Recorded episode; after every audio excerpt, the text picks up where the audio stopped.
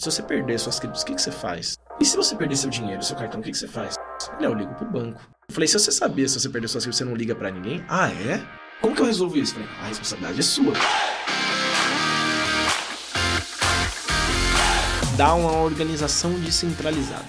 Um grupo de pessoas que se reuniram e usam a tecnologia do blockchain para garantir algumas coisas, um nível de transparência dentro da organização. Porque no digital você pode ser o que você quiser.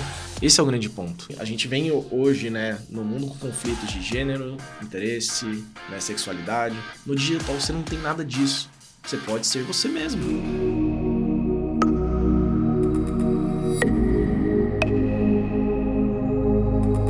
Salve Galácticos, sejam muito bem-vindos a mais um episódio do Become P, podcast da Galaxy. E hoje com a gente aqui um convidado muito especial, Isaac Norato, fundador do CoinTimes e também um dos cofundadores do Amadal, para bater um papo, cara, sobre empreendedorismo, sobre Web3 e esperamos aqui muito conteúdo interessante.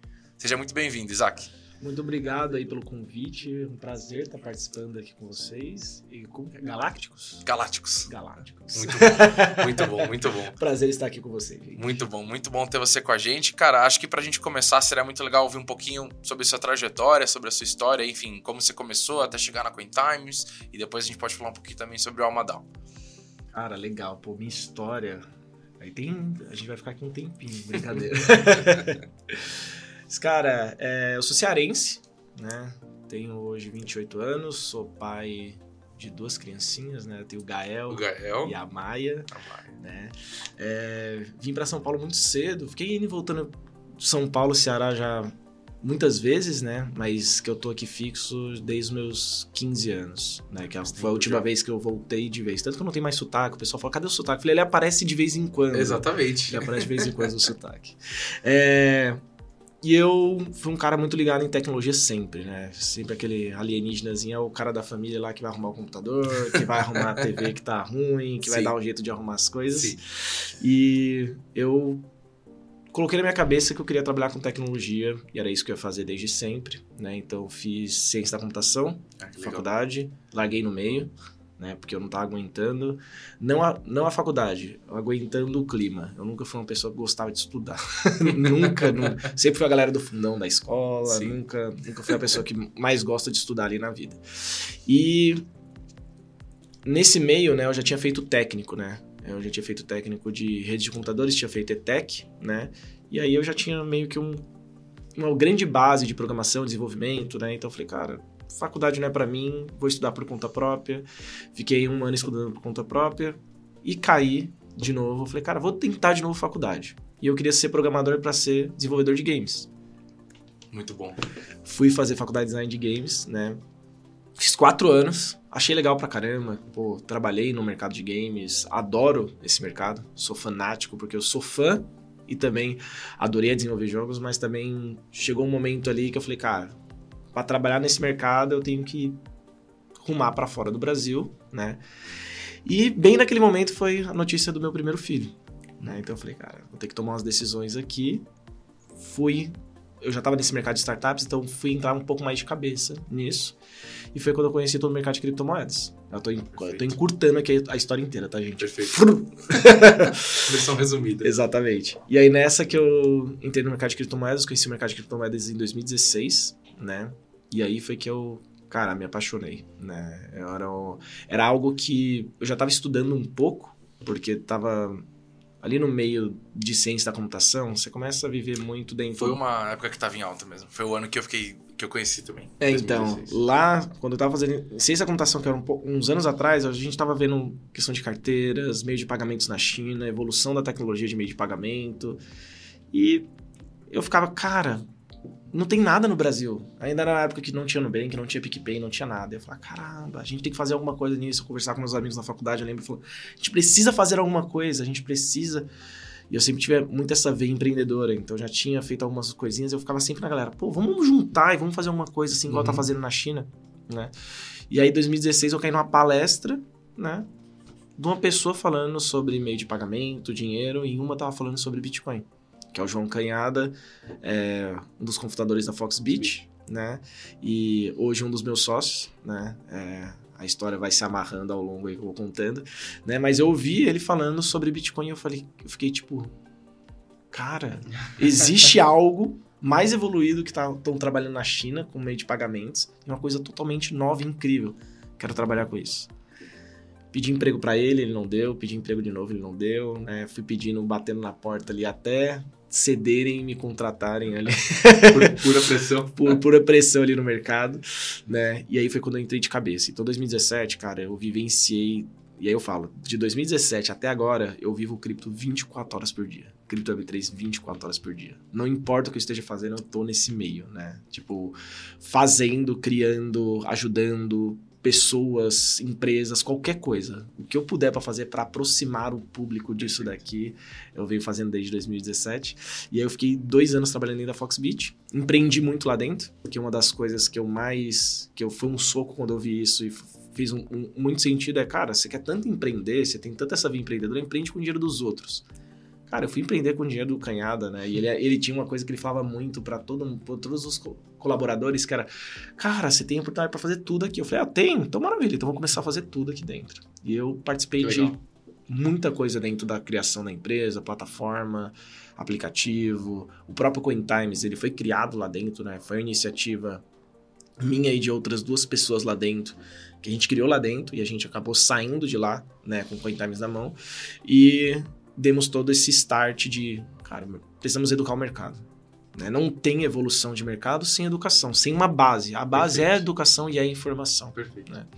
E aí foi quando eu resolvi empreender e eu gosto de falar que eu arrumei, eu gosto de arrumar coisa para me coçar, né? Então, o Cointimes foi isso, cara. Eu tava numa empresa legal, tranquila, né? Mas o conforto para mim é existe pouco. Eu falei, cara, lá vamos nós ficarmos desconfortável novamente. Acabar de nascer filho, precisava de dinheiro, exatamente. resolvi empreender, dar as caras, tapar na cara e, tipo, ficar na loucura, né? Mas foi uma das melhores decisões que eu tive na vida, porque hoje CoinTimes é uma coisa muito grande, não só CoinTimes, mas todos os outros produtos que a gente foi criando, que foi o CoinGoLive, que é uma plataforma de dados, o uhum. CoinGoBack, uma plataforma de cashback em cripto, que já distribuiu mais de um milhão de reais em Bitcoin para as pessoas, então virou missão particular, né? Cara, a gente precisa aproximar o mercado de gente que não conhece. Né? Então, todo esse mercado de cripto Web3, né? eu falo cripto Web3 ainda de maneira separada, mas tudo que está em torno da Web3, né? a gente precisa aproximar das pessoas. É uma revolução e é uma das revoluções mais silenciosas do mercado. Isso virou uma missão de vida, né? É, trazer essa questão de independência para as pessoas, principalmente independência monetária, né?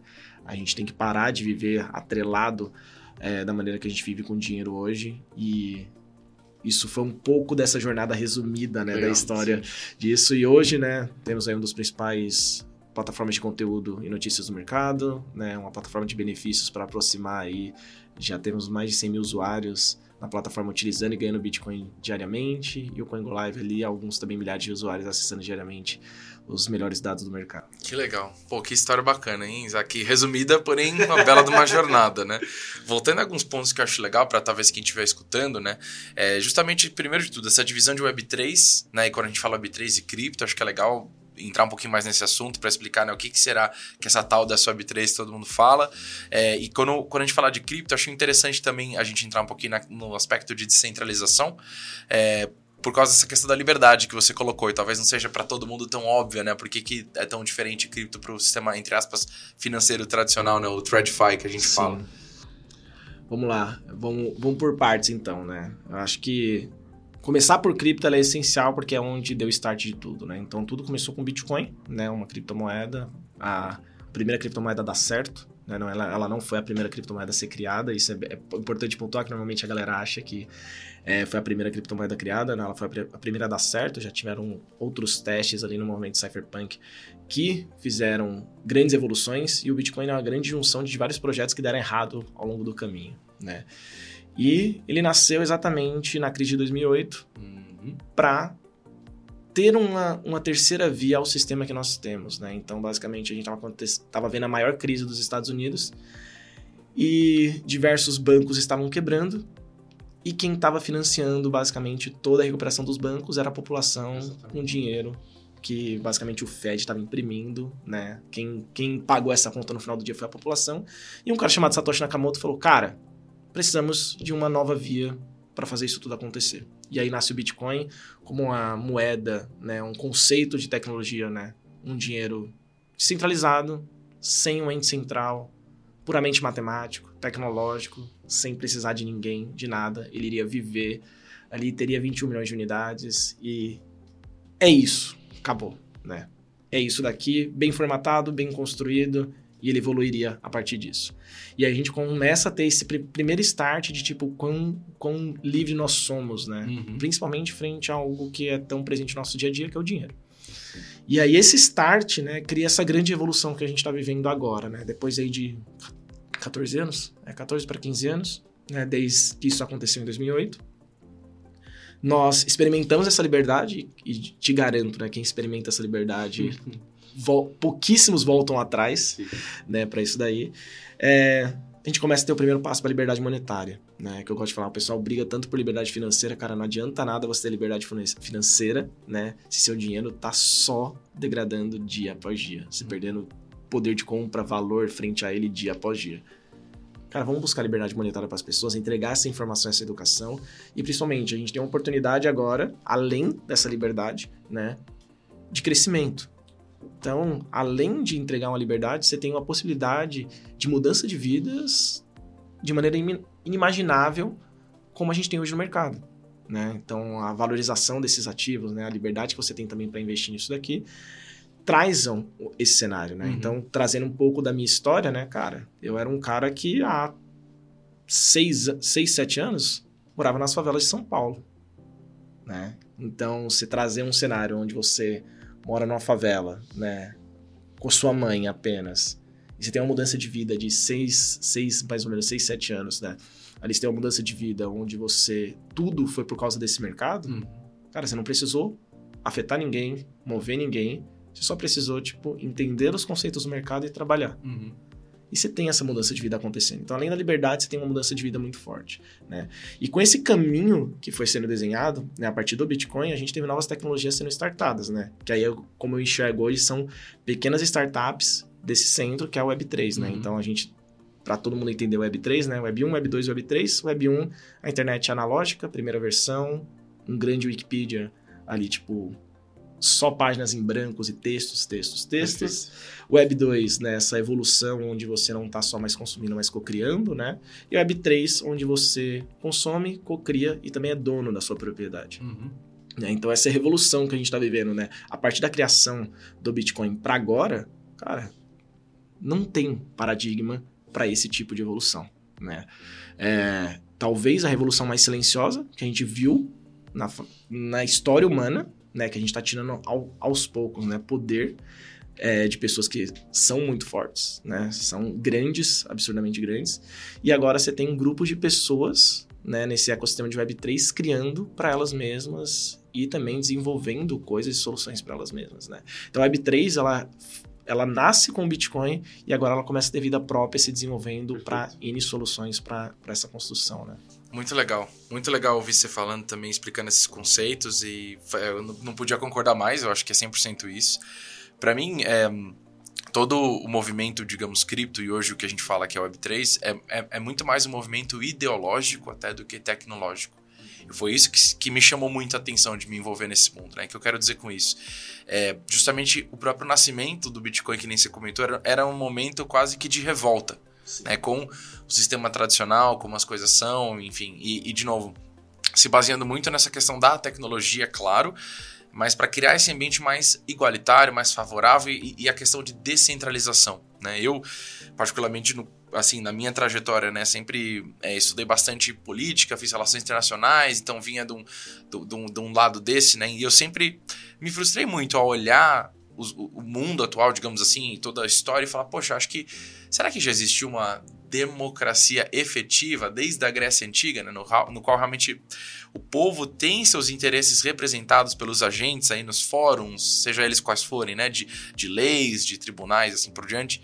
É, e uma coisa que, que me chamou muita atenção para o Web3 é justamente essa, essa questão do é, do agente principal, né? O que, que, isso quer dizer? Quando você tem alguém te representando em algum lugar, essa pessoa ela tem os interesses dela também. Ela tem uma carreira, ela tem uma imagem, ela tem uma agenda, ela tem um partido. É, e você trazer isso para um momento né, de descentralização, né, de que seja desde pela questão de, de desintermediação, né? Então você poder trocar de pessoa para pessoa, né, o peer-to-peer -peer que a gente fala, ou até chegando no conceito depois de DAOs, que acho legal a gente entrar para falar um pouquinho também, é, que eu acho que é o que mais me chamou a atenção. É, e isso tudo somado com, com, o que você falou agora, que é muito legal, eu acho que, é, especialmente agora, no momento que a gente está, né? Ou seja, saindo de 22, aqui entrando em 2023, foi um ano, para dizer ao menos, difícil, né? E uma das coisas que estão mais em altas hoje é a discussão justamente de custódia, né? De alta custódia, com todos os problemas que a gente teve com as exchanges. E acho que isso é muito legal falar também, que você falou um pouquinho disso também, para a gente entrar mais, mais profundamente, né? Porque uma das diferenças principais que é legal a gente conversar um pouco é justamente que, digamos, no sistema financeiro tradicional, o caminho foi as pessoas abrirem cada vez mais mão da custódia do seu dinheiro, certo? Com o nascimento do conceito do banco, onde no começo as pessoas realmente deixavam o dinheiro né, lá dentro num cofre, e aí depois vai virando dinheiro né, digital e as contas como a gente conhece hoje. É, enquanto em Web3, na verdade, é o conceito do not your keys, not your money, né? Então não são só chaves, não são seu dinheiro, e as pessoas sendo literalmente donas é, dos seus ativos. E o que significa? Né? É uma grande responsabilidade. Né? E a gente volta para o ponto que você falou agora de educação. É, eu estava lendo isso recentemente, né? Porque, como eu falei, acho que isso está muito em alta desde o ano passado, com tudo que aconteceu com a FTX e várias outras coisas desde o começo do ano, né? Entre Celsius e assim por diante. É, hoje, se você virar né, para alguém, digamos assim, uma pessoa média da população e falar assim. É, pega toda a sua poupança ou todos os seus investimentos, leva para sua casa e põe no seu colchão. A pessoa vai falar: você tá maluco. Só que um pouco, não igual, mas parecido com isso é o que a gente né, prega um pouco em Web3, né? Então, a pergunta é, como que você acha, talvez, que são os passos para chegar lá, o que, que a educação tem no papel disso tudo, como você enxerga um pouco essa tensão entre é, os benefícios né, do ownership, digamos assim, ou da posse verdadeira dos ativos e os malefícios, talvez, na sociedade de hoje? Boa, eu acho que tenho uma palavra que você pegou, que eu acho que ela é essencial para a gente guiar essa conversa, responsabilidade. Uhum. Né? Cada vez mais, ao longo do tempo, as pessoas foram tirando a responsabilidade delas e colocando em outros locais, né, para que tipo ela tenha uma segurança maior. Né? Então, você eu e quando eu, eu, eu, trabalhei dentro da Foxbit, né, um, um dos cargos que eu tive lá dentro foi de UX, né. Então, basicamente, eu ficava tendo conversas com usuários, conversas assim, né, para entender o que, que o usuário pensa, imagina, né, para entender o, exatamente por trás dele. E, e, eu tinha uma pergunta que eu fazia muito, né? Cara, se você perder suas criptos, o que, que você faz? Né? É, ou para pessoa que não tinha, né? Era um usuário que estava fora do mercado, eu fazia. E se você perder seu dinheiro, seu cartão, o que, que você faz? Ele é, eu ligo pro banco. Uhum. Né? Eu falei, se você sabia se você perder suas criptos, você não liga para ninguém? Ah, é? Não, mas como assim? E para quem que eu, como que eu resolvo isso? Eu falei, não, a responsabilidade é sua, né, de fazer toda essa custódia. Mas voltando, né? Acho que essa questão de responsabilidade as pessoas não estão é, no momento de ter essa responsabilidade. Poucas pessoas entenderam Concordo. a essência Concordo. e vão ter essa responsabilidade. Né? Então, até participei de uma pesquisa recentemente é, por uma grande asset brasileira né, que está fazendo uma pesquisa né? E ela perguntou sobre isso, né? Ela perguntou, cara, né, a pessoa que estava me entrevistando perguntou, ah, e sobre custódia, você deixa um lugar? Eu, sim, na minha carteira. Ah, não, mas você não teria interesse em, em passar isso para algum? Não, né? Eu é zero, né? As outras pessoas, eu entendo que a pessoa que está entrando no mercado, ela tem essa necessidade, uhum. né? Mas aí entra parte da ideologia que você falou, né? Também no começo da sua frase, né? Se você chega para ganhar dinheiro e você gasta 30 minutos do seu dia, grande dia, 30 minutos em um dia, para estudar e entender a essência do mercado, né? Se em pouquíssimo tempo você vai estar fazendo a sua própria custódia. Por quê? Porque são os fundamentos básicos do mercado. Né? E a gente viu claramente isso, e isso só é usado, né? Você só, isso só realmente entra em prática quando você está em momentos caóticos. Né? Então, momentos caóticos, como por exemplo está acontecendo na Argentina, na Venezuela, na Venezuela, que são nossos vizinhos, no Zimbábue, na Nigéria, na Ucrânia, na Rússia. Só nos momentos caóticos que vem a beleza do mercado assim fala: nossa, ó, Existe uma terceira via para você se livrar de tudo isso aqui e você conseguir. Então, até chegar nesse momento, tem um comodismo muito grande. As pessoas pagam por algo cômodo, ela paga para ter essa. É, tanto que a maioria das pessoas não sacam das exchanges. As exchanges hoje é um grande pote de ouro que ninguém saca de lá. Fica no, no deles e aí eles têm que gastar uma grande quantidade de dinheiro para garantir a segurança desses ativos com outras pessoas, né, que vão fazer essa custódia.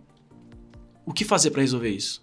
Cara, eu acho que a gente tem que estar tá no meio do caminho, né? A gente está saindo de uma web 2.0 para web 3. Tem que existir a web 2.5 aqui, nesse meio Sim. aqui para que isso aconteça, né? Não dá pra gente chegar numa pessoa que nunca viu nada e falar, cara, a partir de agora você vai cuidar de todo o seu dinheiro. Não existe Sim, isso. É muito não complicado. existe. Não existe isso. Essa pessoa ela precisa entender, ela precisa entender conceitos, ela precisa se aprofundar no tema, né? E nem todo mundo está preparado também para estudar isso. Exatamente. Porque tem pontos ideológicos, né? Então, cara, ideologia, por exemplo, sobre o Estado, né? ideologia política, né? porque você vai começar a tocar em ferida que, tipo, normalmente não é tocada. E aí, quando você é mordido pelo mosquitinho aí da descentralização, né? Aí você começa, ah, tá, então é isso. Aí você olha pro passado e você faz comparativos, aí você fala, caramba, é, temos, então temos reais problemas aqui. Né? Então o problema não tá comigo, não tá com dinheiro, uhum. tá com pessoas que estão por trás disso tudo. Aí você começa a, tipo, realmente é, olhar isso com mais calma. Mas eu acho que o grande passo pra gente fazer isso, né, é duas coisas, né? Educação e informação e acessibilidade. Ter produtos acessíveis, né? Cara, não tem como, por exemplo, hoje uma pessoa também, né? Por exemplo, eu adoro a Ledger. Isso, cara, é muito caro, né? Como qualquer pessoa vai ter uma hard wallet? É. Ah, mas pode ter no celular. Beleza, ela pode ter uma hot wallet, né? Que hot wallet, só para explicar para todo mundo, né? Fazer a tecla SAP aqui. Hard wallet, ela é um grande pendrive onde você guarda esses bitcoins. E aí você não precisa colocar todo esse dinheiro no colchão, né, que você falou, né, levar o colchão. É simples, é um pendrivezinho desse tamanho que você vai levar para todo lugar, né. Uma hot wallet ela pode ser no seu celular, no seu computador, em qualquer lugar. Né? É... Mas é muito caro adquirir esse tipo de segurança hoje. Então você tem que pagar, você tem que assumir o risco Sim. e você tem que pagar ainda para ter o device para fazer isso tudo acontecer.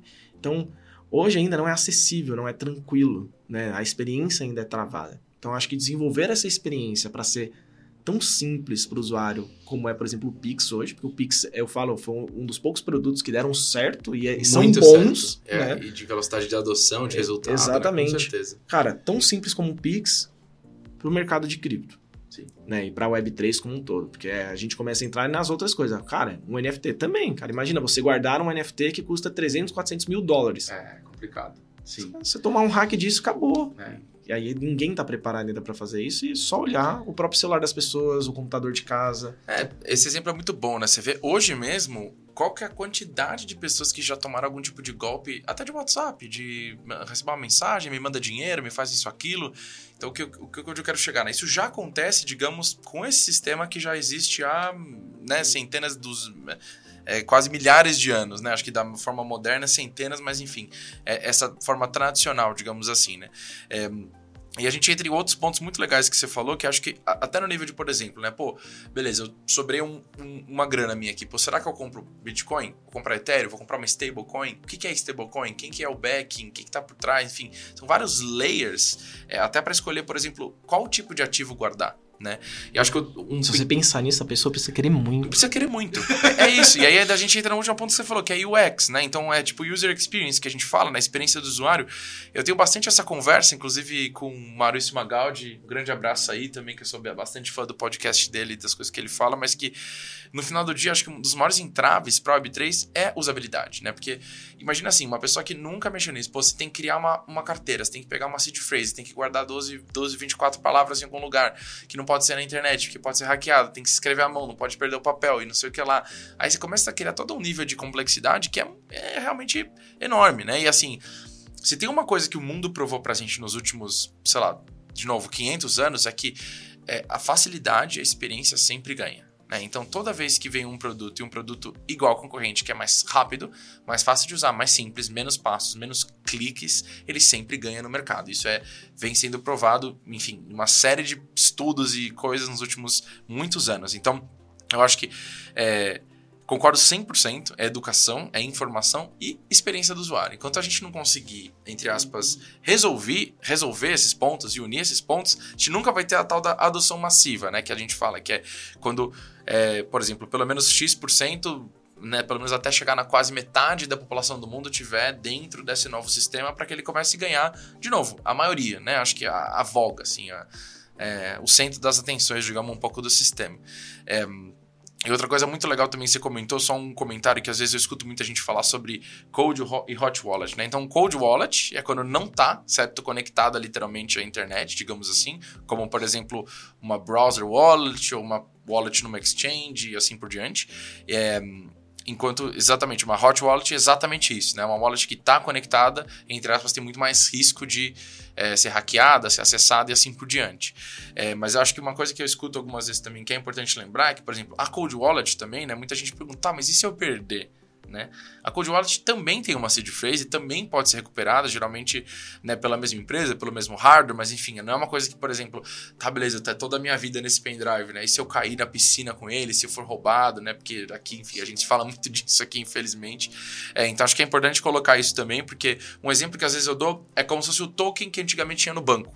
Né? Então você tem aquele token que acessa a sua conta no final do dia, e se você perder, tá, você tem um outro Você, token. você é até mais simples, né? É. O seu cartão, Uhum. Né? Cara, seu cartão ali. Se você perder seu cartão, cara, se você não passar a senha, como a pessoa vai usar? É. Ah, hoje já tem ali a aproximação. Aproximação. Beleza, tem um limite ali. Uhum. A pessoa não vai conseguir tirar todo o seu dinheiro da sua conta ali do dia pra noite a partir disso daí, né? Então é a mesma é a mesma comparativa que eu faço. Cara, seu cartão, você perdeu seu cartão, o que você vai fazer? Você vai tirar um outro e vai, tipo, basicamente passar as informações de um Perfeito. pro outro. É a mesma, é a mesma dinâmica. Você perdeu sua wallet, cara, a única coisa que você vai fazer o mais rápido possível acessar um ambiente e, e fazer o backup dela, né? Que a gente Uhum. chama de backup, que é basicamente pegar uma série de palavras, né? Isso. E colocar em outro lugar. Acabou, Perfeito. né? É muito simples. Mas aí entra nesse ponto, né? É simples para quem já conhece. Para quem já teve uma experiência, isso se torna muito simples e muito básico, né? Para quem tenta explicar isso para sua avó, É impossível. sua mãe. É impossível. é, um exemplo que eu tenho muito claro assim na minha cabeça foi quando apareceram os aplicativos de banco. Eu lembro isso, né? Foi que 10, 15 anos no máximo atrás. E eu lembro claramente da conversa com meus avós, falando: como assim? Eu não vou. Eu vou lá no banco. Vou mexer no celular e tal. E hoje eles fazem tudo pelo celular ainda, porque mas demorou 15 anos, entendeu? E foi uma, como eu posso dizer, uma coisa praticamente obrigada, né? Top-down, os bancos, ó, é agora é isso, e a gente vai fechando a agência, vai fechando a agência, vai mudando, e até ser aceitado, né? Então, foi o que você falou, eu acho que, é, voltando no seu ponto, é uma mudança de mentalidade muito grande, né? E, e isso só pode acontecer durante, acho que calma é a primeira coisa, mas de novo, voltando para a importância do ponto da educação e de informação, que eu acho que é tão legal, enfim, é, de todas as conversas que a gente tem, né? Em volta desse ponto também. É, e, um, e um ponto que você também falou que foi a questão da experiência do usuário. Hoje a gente tá cobrando muito da- da velocidade no mercado de ter essa experiência do Uhum. usuário. Mas a gente também não pode esquecer que, cara, essas tecnologias, vai, os principais players hoje do mercado de Web3, eles estão aí há, tipo, 5 anos, 5, 6 O Bitcoin tem tempo, né? O Ethereum vai um pouquinho mais. O restante, cara, é muito pequeno. É muito jovem. Muito É jovem. muito rápido. É, foi, eu- O Ethereum é de 2015, né? Então, Exatamente. tem- tem sei, é, sete anos, praticamente. Exatamente. Então anos. é, é, é, um, é um espaço de curto muito pequeno, né? Se a gente for pegar, por exemplo, pega as aplicações da Microsoft Exatamente. e do Google, quando eles começaram, né? E até ter hoje uma experiência realmente a agradável. Amazon, né, por exemplo, também 20 anos, né? Mercado, Exatamente. Todas essas, sim. Então acho que o que a gente precisa agora é tempo para fazer, para andar essas coisas, né? Porque a informação ela tá cada vez chegando em mais lugares, né? Tem mais pessoas falando, tem mais pessoas abrindo a boca, né? Bom, traba- bom trabalho dos criadores de conteúdo é exatamente passar essa informação para frente chegar em mais pessoas, né? Mas essa segunda parte, cara, a gente só precisa de tempo. É só tempo. Tempo vai fazer isso. Hoje a gente ainda tem desenvolvedores desenvolvendo para desenvolvedores. Já já tá começando a entrar mais gente, tá começando a ter mais estrutura de empresa. Os projetos, né, vão sair desse nível de maturidade muito baixo. A gente vai ter mais estruturas, né? Então a Web3 vai começar a pegar alguns elementos da Web 2 para fazer isso acontecer e a gente vai chegar nesse cenário onde tipo a usabilidade ela tá nativa, né? Ela não é mais uma coisa para se preocupar, ela já vai estar lá. Perfeito. E aí a gente vai ter um pouco mais, um pouco mais de tranquilidade. A gente vê isso em, em projetos mesmo, que já são grandes no mercado, fazendo captação para investir em UX. A Ah. Uniswap é um exemplo disso. Acabou Sim. de fazer uma captação gigantesca de mais de 50 milhões de dólares, né? Puramente para investir em experiência de usuário. Né? Agora, o que, que eles vão fazer? Não sabemos. Mas eles estão tentando aproximar muito é, o produto deles para o usuário final. É, muito legal. Um exemplo também que, eu, que vem na minha cabeça é a própria internet, né? Eu lembro, assim, né? No começo da internet, para você, por exemplo, Tinha, acessar lembrava. um site... Você é... lembra? Você lembra? Tem que acessar de madrugada, o pulso... Discado no telefone, aí se sua mãe atendia o telefone, caía a internet, entendeu? Então... Para onde hoje em dia, por exemplo, qualquer celular praticamente do mais barato que você comprar, você tá ali assistindo um vídeo no YouTube automático, mandando mensagem, áudio, fazendo ligação no WhatsApp, enfim, que eram coisas que pareciam de novo impossíveis há 20, 15 anos atrás, entendeu? Então, isso que eu, eu peguei, né, acho que todo esse, pro, esse processo é um paralelo que eu faço muito na minha cabeça, né? Mas, enfim, muito legal essa parte pensando aí na sua trajetória dentro de Web3, qual foi talvez o acontecimento mais é, marcante que aconteceu. Acho que talvez quando, sei lá, você fez seu primeiro trade relevante, ou você perdeu seu primeiro dinheiro relevante, ou tipo, quando sua cabeça clicou para alguma coisa interessante, alguma coisa que a galera vai curtir saber. Tá, curiosidade. Vou contar um, um, um positivo e um negativo. Né? Perfeito, né? Acho melhor ainda. É, é bom pra galera, né? Acho que positivo de mercado foi o primeiro ano ali, 2017, que eu vi, tipo, 2 mil reais virarem 70 mil reais. Cara, isso daí, quando eu vi isso acontecendo, eu falei, cara, eu aqui. Assim, é aqui. Falei, cara, primeira vez que eu ganhei dinheiro na vida, né? Foi esse dinheiro aí e foi uma coisa maravilhosa, né? É, porque realmente é aquele mercado cripto ele foi, pode, né? ele pode mudar, o mercado de cripto Web3 ele pode mudar vidas e bater nesse ponto financeiro não tem como, né? Ele é um algo inevitável e você não tem nem o que discutir, os resultados mostram isso. Show. Mas também nem tudo são flores. eu acho que, tipo, é, teve ali momentos, principalmente em 2017, né, que é, entra esse ponto, né, a euforia do momento, euforia do mercado, né, esse tipo de coisa, né, foi a primeira vez também que eu perdi dinheiro, né, e eu fiquei assim, tipo, cara, como que eu perdi esse dinheiro? Como que eu perdi esse dinheiro? Né, que eu fui tentar fazer trade, né? Sem saber nada. e eu entrei numa coisa chamada BitMEX, né? Nossa. Que para quem não conhece, ela é basicamente uma corretora especializada em contrato futuro. e basicamente eu alavanquei, coloquei lá tipo um valor, alavanquei e falei, cara, vou testar, venda. e o preço subiu, né? E o negócio foi acumulando, foi acumulando, foi acumulando. E eu entrei naquele desespero. Deu, caramba, o que, que eu faço agora? Se eu cancelar, eu perco tudo. E eu, cara, eu acho que vai voltar Nunca mais voltou pra esse preço. Nunca mais voltou, tive que cancelar, tomei um, um losão perdido. Aí foi nesse momento que eu sentei a bunda na cadeira e tipo, falei, fui peraí, estudar. peraí, não é só tipo, flores também. É, não, é só flores ficar também. fazendo qualquer coisa e só ganhar. Exatamente. Então, mas ao mesmo tempo que, tipo, foi ganho, né? Também Sim. teve essa experiência de pânico, que foi, realmente, eu acho que foi a primeira vez que eu fiquei em pânico, do tipo, caramba, eu vou ficar devendo isso pra esse cara, mas eu não tenho esse dinheiro. O que, que eu faço agora, né? Tipo, cancela, tipo... Ah! mercado. Por isso eu falo, cara, gente, nunca que você comece, nunca vai pra trade, nunca vai pra operação. Não faça isso, não, mas é só é. de cabeça. É um paralelo até com o mercado financeiro, né? Assim, não é o primeiro semana, um mês ou seis meses que você tá, sei lá, você sabe o que é uma ação que você vai fazer trade ou alavancar futuro. Sim, exatamente. É maluquice, isso é, é coisa de maluco. Sim. Não, mas um ponto legal, mas né? deu certo, né? Estamos aqui é, hoje. No final, deu, no final deu certo, foi a única foi uma das poucas vezes que eu perdi dinheiro. Depois eu, é, lógico, já perdi várias vezes dinheiro no mercado, mas sempre com risco controlado. É onde eu, eu sei que eu quero perder e eu, o quanto eu posso perder. Né? Essa vez foi puramente na loucura. Né? Mas esse é até um viés que a gente tem que tipo, quebrar. Né? O mercado ele não é, é. Lógico que a gente fala muito sobre ganhos né? E, e fala ainda muito sobre o mercado financeiro no mercado de Web3 e cripto, mas, cara, o mercado não é só isso. Né? Então você chegar puramente para fazer trade, esse tipo de coisa, fala, cara, não, volta lá, dá, volta duas casas para trás, uhum. entende tudo e aí você volta, né? Essa é uma das nuances, eu diria, né? Uma das uh, verticais, talvez, de todas as outras coisas, inclusive, que a gente falou hoje. Perfeito. Agora, é, na introdução, falei um pouquinho né, sobre o Alma DAO, né? Enfim, acho que é legal a gente falar, primeiro de tudo, o que é o tal do DAO, que é outra palavra aí que muita gente fala, e talvez é um conceito meio novo que não é todo mundo que sabe. E depois contar um pouquinho como que surgiu esse projeto, qual é o objetivo, enfim, pra galera aí conhecer também, que eu acho muito. Boa demais.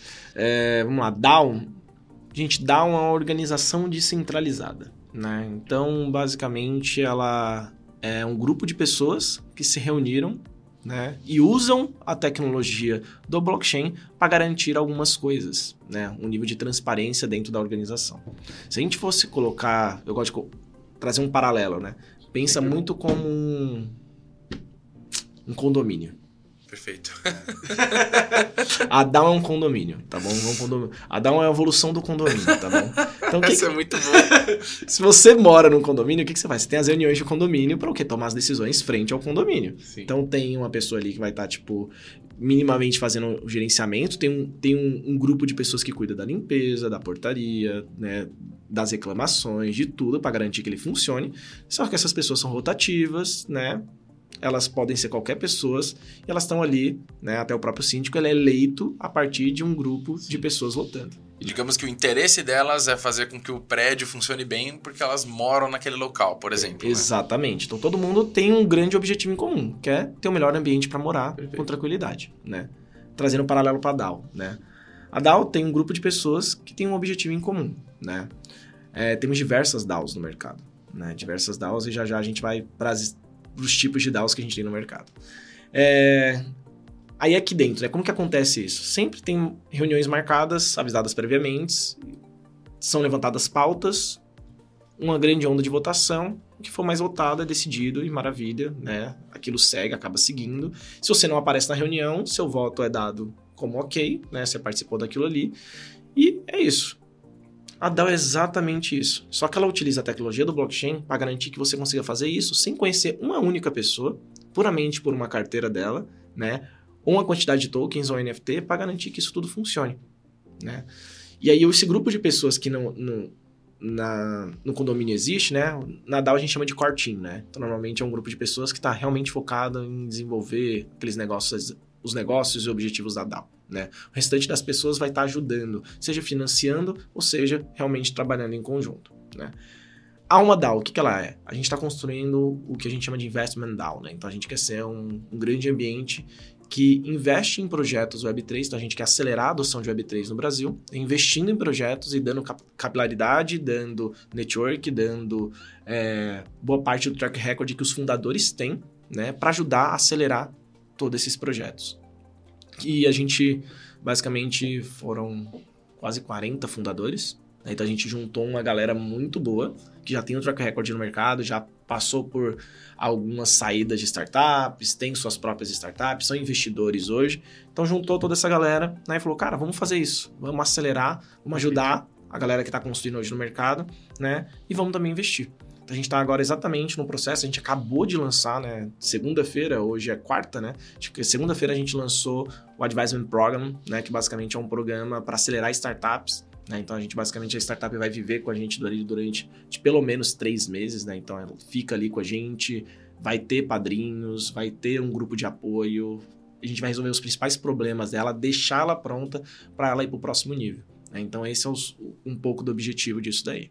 E como que a gente funciona? Cara, a gente utiliza exatamente a tecnologia a nosso favor. Então, a gente teve, por exemplo, encontro presencial, acho que a gente teve só um, né? O restante foi tudo online, então a gente tem utiliza o Discord para todas as nossas comunicações ali, né? Tem as pessoas que já estão dentro da comunidade para se ajudarem, para fazer o ecossistema crescer. Temos diversos empreendedores Web3 estão aqui em São Paulo, estão em Floripa, estão no Rio, estão no, estão no Nordeste, estão, estão em vários locais do Brasil e no mundo também. Então, a gente tem gente lá que está, se não me engano, na Europa também. Você também está lá. Em Londres. tá em Londres. Então, é, a gente quer realmente aproximar isso e, cara, é um grupo Legal. de brasileiros. Né? E a gente utiliza a tecnologia do blockchain para garantir que essas coisas funcionem, né? Então a gente pega, por exemplo, o nosso NFT ele é o grande ambiente de assinatura, né? Então, assinatura e votação. Então a gente sobe isso em alguns locais, né? Por exemplo, um snapshot, de, um snapshot da vida. Então, tem alguma proposta para fazer, cara, você faz a proposta, as pessoas votam, né? De maneira totalmente assíncrona, né? Para garantir que isso funcione. Então é uma maneira bem legal de você desenvolver um produto e um projeto onde você tem diversas pessoas construindo em conjunto né, com um único objetivo. E aí eu falei, tem vários tipos, né? Então a gente tem, né, desde DAO que está tentando comprar time da NBA, comprar a Constituição Americana. Constituição DAO, esse ficou muito famoso. É, tem gente também tem, tentando comprar, tem, tem uma DAO tentando comprar os Lakers também. É, que mais? A gente tem diversas DAOs pequenas também que tem muito focos, né? Como a Play for Change, né?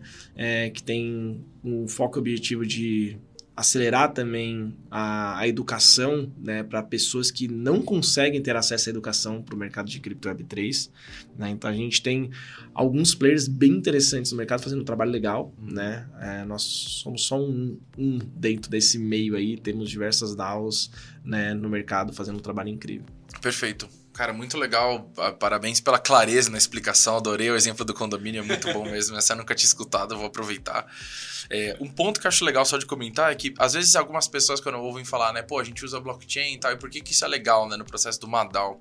É, uma blockchain, ela pode ser fechada, mas a maioria né, das famosas, elas são abertas e elas são transparentes e imutáveis, né? E o que, que isso quer dizer? Depois que alguma decisão, algum movimentação de token, alguma coisa fica marcada né, nessa blockchain, ela nunca mais pode ser alterada. E por isso que é legal é, essa transparência e essa facilidade é, em usar essas ferramentas para gestão descentralizada vai de uma empresa, de uma organização ou de qualquer coisa. Acho muito interessante.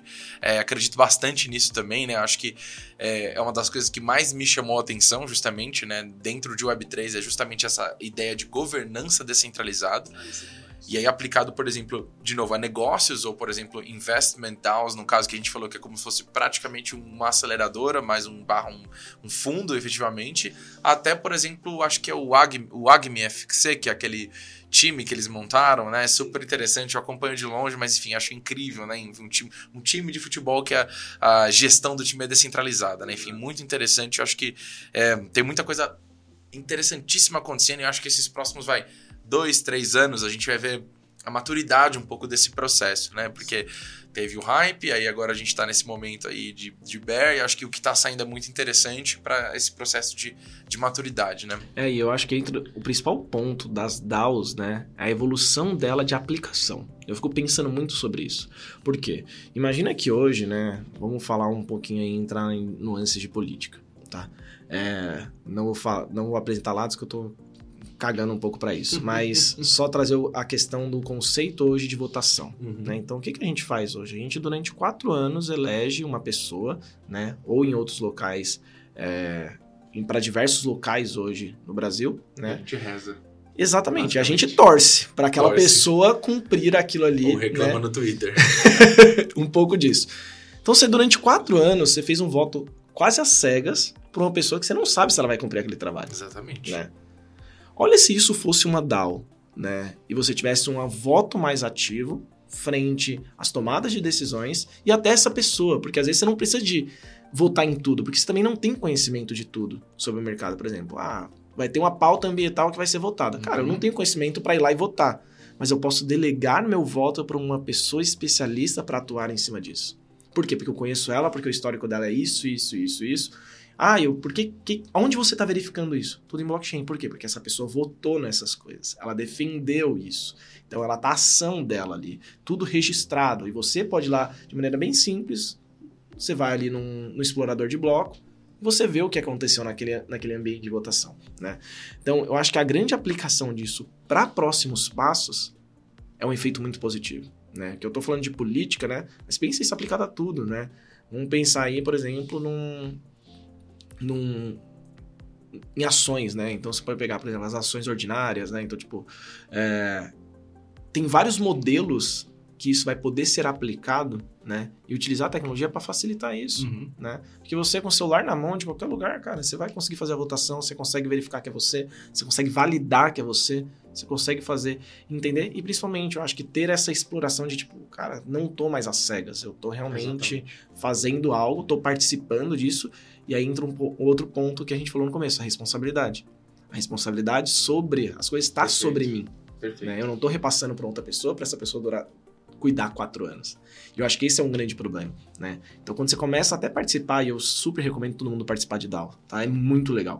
Por quê? Porque você tá, vai estar tá lá, que, cara, você vai estar tá ganhando, às vezes não. Às vezes sim, alguns tokens, ou às vezes não, às vezes nada, né? É, e você vai estar tá participando, você vai estar tá co-criando, você vai estar, tá, tipo, fazendo as coisas acontecerem, tipo, cara, sem querer nada em troca. Sim. Né? E aí você vai vendo o desenvolvimento daquilo, você vai participando, você vai sentindo, né? E você vai começar a ver o poder da tecnologia na sua mão, de maneira muito simples e fácil. É. Eu acho que é muito sobre encontrar talvez uma DAO que faça sentido, né, por você, para você, ou por, que você gosta, etc. Mas acho que eu também super recomendo essa experiência. É, e trazendo um pouco aqui para o nosso mundo, né, falando um pouquinho de games, é, quando tudo começou a ficar maior em blockchain games, acho que duas grandes coisas chamaram muito minha atenção e acho que, que gerou muito é, ânimo para quem estava muito tempo no mundo dos games. Primeiro é você efetivamente ter a posse daqueles ativos, né? Através da tecnologia, por exemplo, não fungible, né? As NFTs, ou seja, de é, Pô, realmente é seu. é seu e é único, é traqueável, etc e tal. Acho que esse é um grande incentivo para muita gente que ficou 5 ou 10 anos jogando jogo A ou Y ou X, né? Isso é uma coisa que às vezes doía, né? Você, pô, fechar tua conta, perder tudo, aquela tua história, do mesmo jeito que, sei Pô, lá, eu perdi muita coisa no World of Warcraft, no WoW. né? Quem jogou o WoW, pelo amor de Deus. sabe, não era fácil. Se a, Blizzard, se a Blizzard ainda batesse em você e falasse, cara, bloqueei sua conta. Cara, você recuperar uma dor de cabeça. E eu acho que cada vez mais, né? Então, por que que isso é tão legal, né? É, A nossa identidade, ela não é só os itens físicos que a gente possui, mas a nossa presença online. Um exemplo que eu costumo dar é o Instagram ou outra rede social, né? Então, pô, tudo aquilo que você está colocando lá é a sua identidade também, né? E no mundo, para quem é do mundo dos games, aquilo também é os itens, as conquistas, os troféus, por exemplo, né? Então, você ser dono daquilo é um negócio muito interessante. Você poder levar isso com você depois que você sai daquele jogo ou outro momento, sem entrar muito no ponto de interoperabilidade, que é outra coisa muito bacana que poderia ser, acho que facilitada para essa tecnologia. Hoje ainda não é, mas poderia. É, e o segundo ponto é justamente essa conversa de agora, né? Da descentralização. Por quê?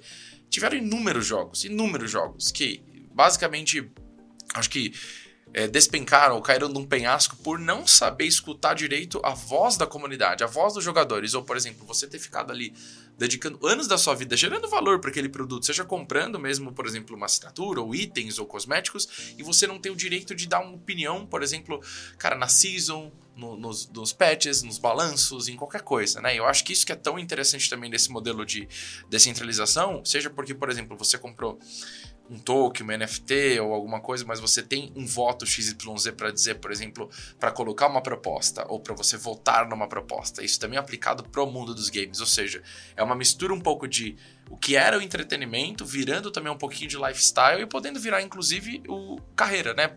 Trampo, profissão, você gerar valor ali dentro daquele jogo, né? Enfim, quantas vezes você não ouviu história, né? Pelo menos eu já ouvi muito de pessoas que você, ah, vou carregar você numa raid aqui, pô, te cobrar em gold do jogo, e, né, que poderia, no caso, hoje em dia ser um token, assim por diante, né? Então isso me deixa muito animado sobre o futuro dessa aplicação e o porquê, né? Eu vou concluir o raciocínio dizendo, porque o que, que a gente reparou já em 2021 e 2022 é, é que os games hoje representam uma das maiores, se não a maior porta de entrada para a Web3 no mundo. Se eu não me engano, em abril de 22 ou maio, eu vi um, um estudo é, da Dep Radar que mostrava que 52% das transações em blockchain já naquela época eram originadas por games.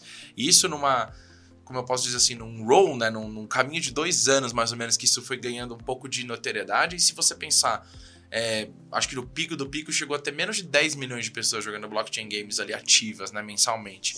E hoje a indústria gamer é uma indústria que tem 3 bi de jogadores ativos, né, diariamente. A gente tá falando de uma a cada três pessoas no mundo. É, e o que, que eu acho tão legal de tudo isso que eu tô falando agora é porque basicamente é um jeito é, legal e justamente gamificado, né, que a gente fala, de colocar em prática todos esses conceitos complexos que a gente tem, de, por exemplo, ownership, transferência, Liberdade. é, token, liberdade. votação, entendeu? Então isso me deixa muito animado, né? Enfim, você também tem nossa história no mundo dos games, aí a pergunta basicamente é o quê, né? Como que você vê, é, acho que o papel dos games nesse momento, de tudo que a gente tá falando agora, falando de Web3, Sim. ou até as possibilidades, né? Eu tenho, eu acho que uma, uma palavra de- define bastante tudo isso: onboarding. né? Os games vão fazer, não só os games, mas eu, eu enxergo toda, toda o setor de entretenimento, né? Fazendo onboard dessas pessoas, né? A primeira experiência que a gente teve, e foi com pouquíssimos jogos, né? A gente já vivenciou um pouco disso. Por quê? Porque o cara que tá jogando, ele já entende a economia interna daquele ecossistema, né? Então todo jogo tem seus, suas moedas, seus pontos, você tem um, um dinheiro secundário que você consegue transferir dinheiro fiat hoje, né? Então é seu dinheiro, você transfere pro jogo, você paga ali um valor e você troca, né? Então ele já tem acesso a toda essa economia, né? Ele tem uma grande comunidade, né? E a gente vai começar a pegar exatamente o- o- os pilares da Web3, né? Então, economia, comunidade, o segundo. Então, vive em uma grande comunidade, pessoas, você sempre joga com mais pessoas, você tem aquele ambiente, pessoas querem fazer o jogo crescer, querem Perfeito, fazer evoluir, perfeito. já vive nisso daí, né? Já vive propriedade digital, Propriedade. né? Então, o que, que ela tá vivendo? Cara, ela tá pegando, às vezes, o dinheiro do bolso dela, colocando digitalmente, transferindo por um token, né? Que é a moeda do jogo, e comprando uma skin, um item, alguma coisa ali. Totalmente propriedade digital, porque ela vê valor naquilo. E utilidade, né? É, aí entra os outros pontos, né? Que, tipo, dentro ali do ecossistema. UX, ele vive, ele vive em um ambiente onde é, ele é imersivo, é, é fácil, é simples, né? E você tem outro último ponto que é a utilidade. Então, tudo ali dentro daquele ecossistema é útil. Fecha ciclo. Foi né? fechada ali aquela rodinha para aquilo funcionar. E funciona maravilhosamente bem, né? E como você falou, são 3 bilhões de pessoas jogando algum jogo, né? Sendo que hoje é, é boa parte da população interagindo com qualquer jogo que seja, seja no celular, desktop, console, qualquer coisa, né? Mas são pessoas que já estão vivenciando isso e principalmente, elas estão dando cada vez mais, aí eu vou um passinho atrás que eu já saio um pouco dos games, né? Pra sua vida digital, né? Eu Uhum. abri uma palestra um, é, faz uns meses que eu fui dar ela, que eu falei, "S- hoje, né? Quem aqui, eu perguntei na palestra, eu tava dando palestra na faculdade, foi na FAP, né? Aqui em São Paulo. Falei, quem aqui de vocês já dá mais, mais prioridade pra sua vida digital porque, do que sua vida aqui pessoal que a gente tá vivendo aqui? Umas cinco pessoas teve coragem de levantar a mão. Falei, ah, por quê? Ah, porque eu já sou influenciador, então, tipo, cara, minha vida tá totalmente no digital, né? Tipo, eu tenho poucos amigos aqui, mas eu tenho muita gente que me acompanha, né? Eu falei, maravilha. Três, umas cinco pessoas, né, levantou a mão ali e a maioria tava nisso. A outra falou que, tipo, ah, eu jogo muito, meus amigos não moram em São Paulo, esse tipo de coisa. Então eu prefiro, venho só pra faculdade, é o único lugar que eu Uhum. saio é a faculdade. E aí eu falei, agora fiquem pensando nisso, né? Hoje, né, se você ainda não dá 100% de prioridade pra sua vida digital, é porque você ainda não tem um certo nível de relevância. Ou você não ficou tempo suficiente nela. Se você gastar 40% do seu tempo do dia no digital, né, você já tá dando uma importância muito grande. Você só não fez o flip ainda Uhum. de ir pro, pro mais de 50%. Mas já já, se você não fizer, a próxima geração vai fazer. Com certeza. Então a próxima geração que tá chegando, então vamos colocar aí a geração Z e até vou até um pouco mais longe, que é a geração dos meus filhos, né? Meu filho já compra o Kinder Ovo, tira o Kinder Ovo, come o chocolate, pega o brinquedo, coloca ali em cima, escaneia no QR Code e vai brincar com o brinquedo no celular. Então, Quantos anos ele tem? ele tem 5 anos. Cinco anos. Então, por exemplo, o Kinder Ovo ele já tem aplicação total do NFT físico e do, do online, ele interativo brincando. E se a criança quiser brincar, ele brinca, né? É, e se ele quiser, tipo, brincar no digital, ele brinca. Ele tá vendo o brinquedo na mão dele, né? Já tá acontecendo tudo isso. Ele tem só 5 anos. É. Se você falar que essa pessoa não. Se essa pessoa não vai dar quase 100% uma prioridade pra vida digital dela, cara. É, saiu inclusive ano passado uma pesquisa, eu não vou lembrar qual o canal, mas eu lembro que na época me chamou muita atenção, que era uma pesquisa com Gen Zs, né? Perguntando justamente essa pergunta. Onde você se sente mais você? No mundo digital ou no mundo físico, né? E mais da metade das pessoas, era um número bem absurdo, era 72%, se eu não me engano, falava que se sentia mais ela mesma, assim, quem ela é, a identidade mesmo, no mundo digital do que no mundo físico. Porque no digital você pode ser o que você quiser. Esse é o grande ponto.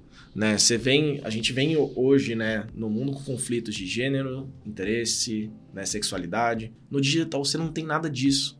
Você pode ser você mesmo a qualquer momento. E quanto mais imersivo a gente vai ficar, cara, mais isso vai ficar natural, Sim. né? Então quando você coloca tudo isso, né, você pega uma galera que a próxima leva é a entrada deles ativa economicamente, né, estudando, profissionalmente, para onde essa galera vai? Cara, ela vai precisar de todo esse embasamento tecnológico para isso continuar sendo guiado, né? Então por isso que eu acredito, né, que o entretenimento ele vai ser essa grande porta para o mercado, né, e vai ser esse grande esse braço, né, que vai aproximar muitas pessoas para isso. Porque ele não vai só somente aproximar, né, a galera que tá agora, no mercado. não, ele vai pegar uma galera nova que, cara, já tá imersa nisso, Perfeito. né? E vai fazer, por exemplo, o que a Steam não fez até hoje, que é construir, tipo, cara, um ambiente tranquilo para você fazer umas negociações dos seus itens. Sim, exatamente. Aí você vem a Gala montando toda a estrutura para fazer isso. Sim.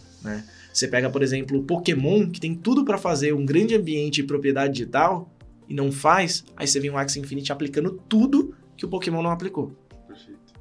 Né? Então a gente vai começar a ver agora pequenos projetos nascendo exatamente aplicando coisas que os grandes não estão aplicando ou estão com medo de aplicar. Né? E não quer dizer que eles vão virar gigantes pon- nesse Sim. ponto. Só que eles estão dando passos de evoluções rápidas para faz isso. parte dos ciclos também, eu acho, né? E você tocou em alguns pontos muito legais de perguntas que eu já ia fazer agora pra você, é, falando um pouco, acho que dessa é, de metaverso, né? Então a gente falou um pouco aqui desse ambiente digital, de viver mais online. Acho que a coração um pouco dessa conversa é isso. Acho que essa palavra ganhou muita força ali em 21, Ah, virou um 22. buzzword, né? 23 ainda se fala. É, mas acho legal a gente tocar um pouco nisso, né? Porque eu acho que é, o Web 2 tem uma visão do que é o metaverso, o Web 3 tem outra, certo? De aberto, descentralizado, fechado e centralizado, essa principal diferença. Acho legal a gente falar rápido sobre isso. Mas principalmente, acho que a tendência que a gente está falando aqui, que a gente concorda, é que as novas gerações vão ser mais nativas dessas experiências digitais imersivas, certo? E elas têm essa vontade de estar mais é, se pode usar uma palavra como protagonista do que espectador, né? Ou seja, estando interagindo e, e, e, vivendo essas experiências digitais muito mais do que só assistindo, digamos assim, que é mais do que a nossa geração veio acostumada a fazer, né? E aí como que você enxerga talvez esse movimento acima do que a gente está falando, falando de é, carreiras de futuro, de como que as pessoas vão buscar trabalhar ou como que isso deve acontecer para essas novas gerações, principalmente que a gente acabou de conversar. E se você vê é, que tem essa questão de, por exemplo, importa ou não importa se vai ser Web 2, Web 3, ou vai ser inevitável chegar num metaverso efetivamente, né? Web 3, né? E quais são as principais diferenças na sua visão? Boa, maravilha. Eu acho que metaverso virou uma grande buzzword, né? Hoje é um... Tá perdendo para AI agora. tá perdendo para AI. É, um amigo meu falou isso uma vez e eu falei, pior que é verdade. Hoje ela virou uma grande loucura coletiva, né? De corrida atrás de um metaverso. Ninguém. É muito parecido com o que eu falo que é o Bitcoin, né? O pessoal fica pensando, ah, o que é Bitcoin? Ele é dinheiro, ele é investimento, ele é reserva de valor. Cara, o Bitcoin é o Bitcoin. Não tenta colocar propriedades dentro dele. Ele pode ser qualquer uma dessas coisas. Metaverso, para mim, é a mesma coisa. A gente não tem algo que é o metaverso. Né? A gente tem uma coisa de, de puramente né, é, ficção científica, que virou um, um, grande ambiente onde as pessoas estão buscando e querem construir algo parecido, mas ainda não chegamos nesse endgame, né? Não chegamos nesse final. Então acho que essa construção, né, até a procura do que é o metaverso, né? a eu falei, cara, do metaverso. É, porque eu falei, cara, eu já vivia no metaverso quando eu jogava World of Warcraft. Né? Exatamente. Né? Cara, pro mundo dos games isso é antigo, digamos assim. Já é né? muito antigo. Então, tipo, se você for falar isso, tudo que vocês estão falando que é metaverso, né, alguns projetos apresentando, né, que eu olho aquilo ali e hoje, né? parecem né, jogos feios antigos. É, exatamente. Eu olho aquilo, né, e eu falo, caramba, cara, tipo, captaram tanto dinheiro para produzir isso daqui e tem tipo 3 mil usuários ativos. Eu falei, caramba, Sim. triste, né? É, e você tem grandes projetos que são grandes ambientes de metaverso. Você pega o que o Fortnite faz hoje, então, ativações de artistas, ativações de influenciadores, né? Tudo isso, cara, o que ele tá criando naquele ambiente é incrível, que a Epic vem fazendo o trabalho ali é incrível. Sim. Roblox é. também é um grande exemplo. Roblox pra... também, né? Pra, principalmente pra galera mais nova, mais né? Nova, exatamente. É, então, a gente tem ambiente metaverso que, tipo, eu falei, cara, seria muito mais tranquilo o tio Mark comprar um desses projetos, que já que ele tem tanto caixa, compra ali, Do que fazer agiliza, né? Tipo, Sim. pô, aquela coisa que você tá criando realmente é tipo, para mim é loucura, né? Mas eu acredito muito que vai sim haver uma evolução de tecnologia a ponto da gente chegar nesse nível de qualidade, tanto de hardware como de software, para criar essa imersão, né? E eu acredito numa evolução muito rápida de aprendizado, né? Imagina que daqui a pouco, né, pegar o exemplo de novo do meu filho, né? Meu filho vai estar, tá, né, não aprendendo um pouco sobre, cara, o que Sócrates escreveu, ou o que Pilates escreveu. Ele vai estar lá ouvindo ele falar, sentado ele na tá pedra. Exatamente, no pé dele, olhando para cima, falando, caramba, cara, é verdade, nossa, é verdade, que legal que você falou isso daqui. Então, acho que vai criar experiências a partir disso, né, que vai acelerar a educação, vai acelerar a informação e vai acelerar o nosso crescimento como sociedade em vários aspectos. Isso vai dar uma frente muito grande. Isso junto com o AI que você falou, cara, esquece, Sim. né? Os próximos 100 anos vão virar, tipo, cara, uma evolução gigantesca de tudo que a gente vive, tudo que a gente conhece. Porque imagina se a gente já cresceu nesses últimos 10 anos, né? Muito mais que os últimos 100. Imagina como vai ser os próximos passos disso. Então a gente vai ter um, um, um encurtamento de evolução muito rápido e isso vai impactar também totalmente nas gerações, né? Então, por exemplo, as gerações, a gente vai começar a ver gerações que têm idades muito próximas, mas muito diferentes. Muito diferentes. Porque elas não elas vão estar tá vivenciando que coisas. É muito, é muito rápido como é, as coisas mudam. Elas vão estar tá vivenciando Sim. muita coisa diferente. Né?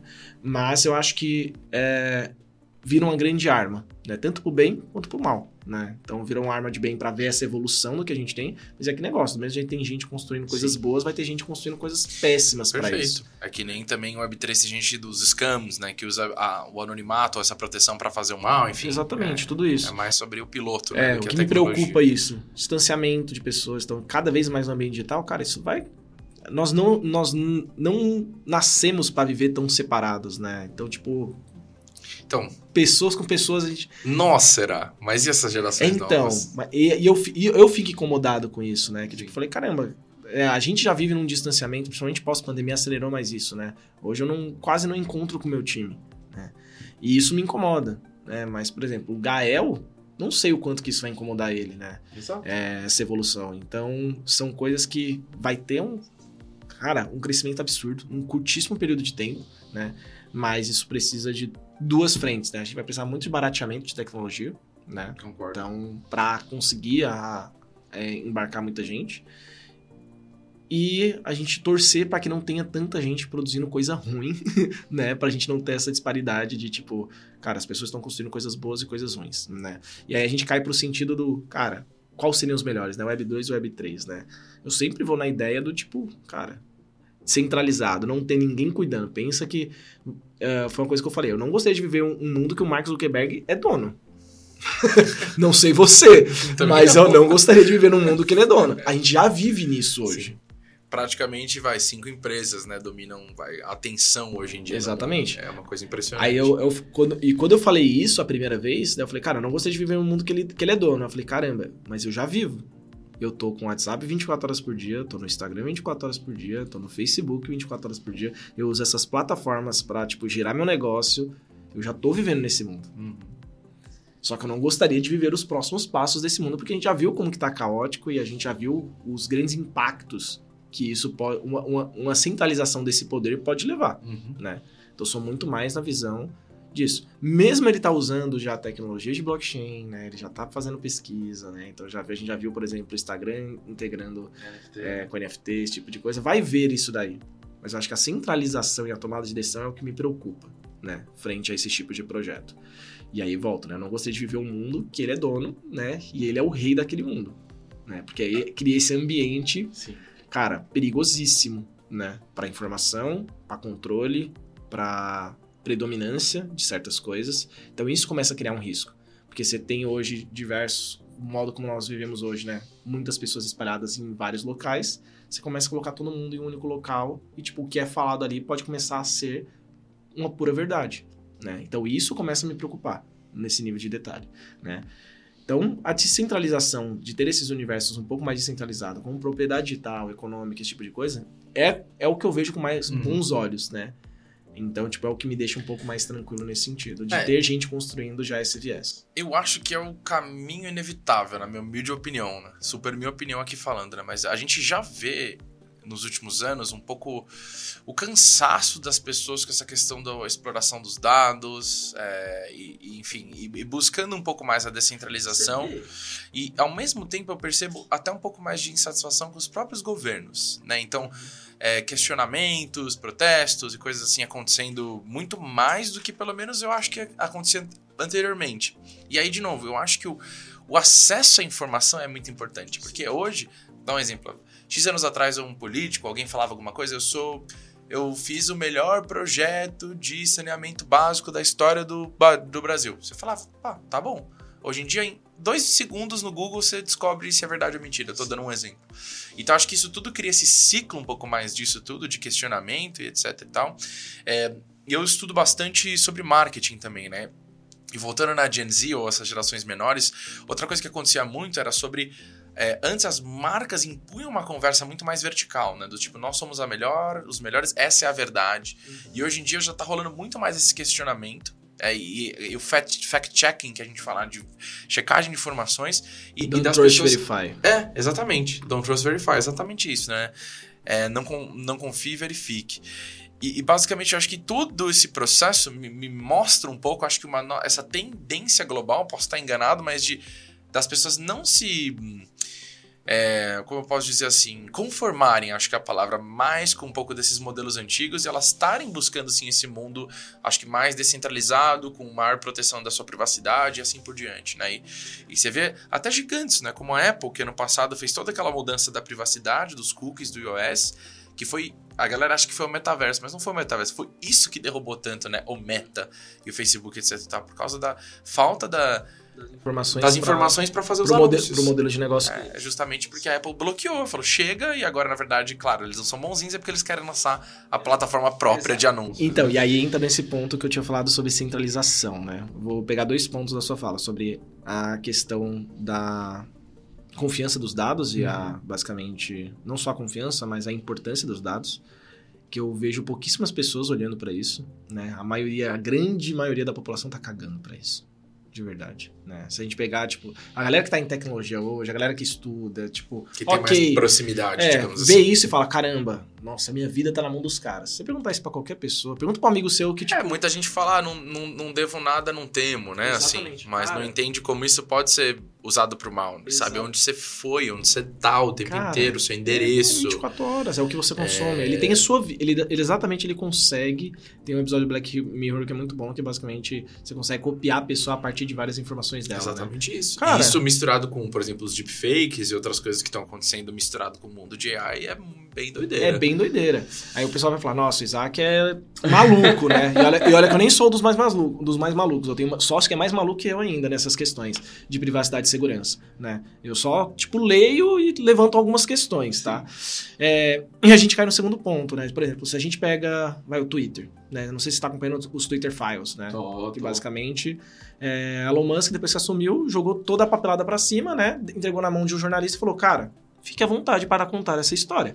E de tempos em tempos, esse cara tá abrindo diversos documentos do Twitter e você vê, por exemplo, manipulação de informação pra eleger de certas post, pessoas. de uma série de coisas, né? Posts Aí- que bloqueava, que permitia ir pra frente. Cara, aí você pensa, cara, se o algoritmo tá na mão de alguém, ele não é verificável, ele não é transparente, a verdade que ele dizer, que ele falar, né, que ele disser, vai ser a única verdade. Então, minha preocupação frente a tudo isso, né, por exemplo, um meta da vida, a gente ter um ambiente único, É, literalmente controla o que as pessoas veem Exatamente. ou não veem. Aí é a Isso questão, não é mais- Controla a opinião pública. Então, não é mais a questão de fake news. Ah, isso é fake news ou não é fake news. Não, é o que é falado. Não importa Sim, se, é- se isso é verdade ou mentira. Então, o que me preocupa nesse ambiente, né, é exatamente essa concentração de poder frente a uma geração gigantesca, né? Que é isso. Está mais online, vive mais online, tá mais ali naquele ambiente, né? E aí você entra a questão do, do que a gente volta no começo da conversa, da responsabilidade Uhum. né? Cara, é tudo muito simples, tudo muito fácil. Cara, eu não tenho tanta responsabilidade assim. Tá tranquilo, né? Eu não ligo tanto pros meus dados. Tá tranquilo, eu não sou responsável por isso. Né? Não faço nada de errado, não né? faço nada de errado. Então, isso começa a criar começa a criar um algo, né, Uhum. que pra mim cria diversas red flags, né? Começa a criar tipo pontos de atenção aí do tipo, cara, vale a pena correr para as colinas porque tipo É, a evolução disso é perigosa. Uma coisa que eu acho que muita gente se assustou e começou a virar meio que um boato, que muita gente acredita ou não acredita, é quando, por exemplo, você tá numa conversa aqui, trocando uma ideia, a gente fala, porra, tô precisando muito de um colchão. Aparece no seu E aí depois você entra, né, principalmente nas plataformas do Meta, no caso, e aparece essas coisas, né? Então acho que. E é engraçado que quando isso acontece, aí as pessoas se chocam, né? Falam, opa, o que, que é isso? Eles estão me escutando o tempo inteiro? Ué, mas não era você que não se importava com, com seus dados, entendeu? Então acho que algumas dessas coisas que acontecem, têm acontecido, que, que chamam um pouco de atenção e começa a gerar um pouco desse processo de, opa, calma aí, né? Acho que a gente precisa colocar um limite aqui um pouco nessas coisas, né? Mas caindo em, em ondas de pesquisa que você falou, eu vi uma também de comportamento, foi, se eu não me engano foi ano passado, eu não vou lembrar os dados exatamente, mas era perguntando se as pessoas importariam de vender os dados, né, tipo, passar informações para receber, receber as melhores recomendações, né? E a grande maioria nos Estados Unidos disse que, tipo, ok, se fosse recomendar boa, coisas boas para ela, Sim. poderia consumir à vontade. E aí você começa a criar esse negócio. Cara, se tá me consumindo uma coisa, se tá me recomendando, né, uma coisa que eu preciso muito, né? Cara, fica à vontade pra consumir isso. Então, realmente, as pessoas. né, E volta no começo do que a gente conversou, da facilidade. Que a facilidade sempre ganha acima de todas as outras coisas. Pô, se eu tiver que fazer o menor esforço para chegar onde eu quero, as pessoas estão dispostas a quase qualquer coisa. Até vender os próprios dados. né? É meio impressionante isso. A própria vida, né? Sim. Que a gente fala dados, as pessoas ficam, ah, mas é dados. Cara, é sua vida. É, quando a gente fala dados, acho que é legal pontuar, né? Tipo, literalmente, cara, GPS, o que, que você procura, o que, que você assiste, o que, que você fala muitas vezes, né? Enfim. Ó, isso É, daqui, O, né? o me relógio, mon- né? Fica me Enfim. monitorando 24 horas. Monitorando o seu batimento cardíaco, sabe? Talvez você tem um problema antes de você saber, né? Cara, isso daqui vai ser ótimo em algum, algum, algum momento da vida, né? Cara, o médico tem histórico de tudo isso. Mas imagina você querer contratar um plano de saúde e o cara vai falar, não, por quê? Cara, porque eu tenho aqui todos os seus dados aqui.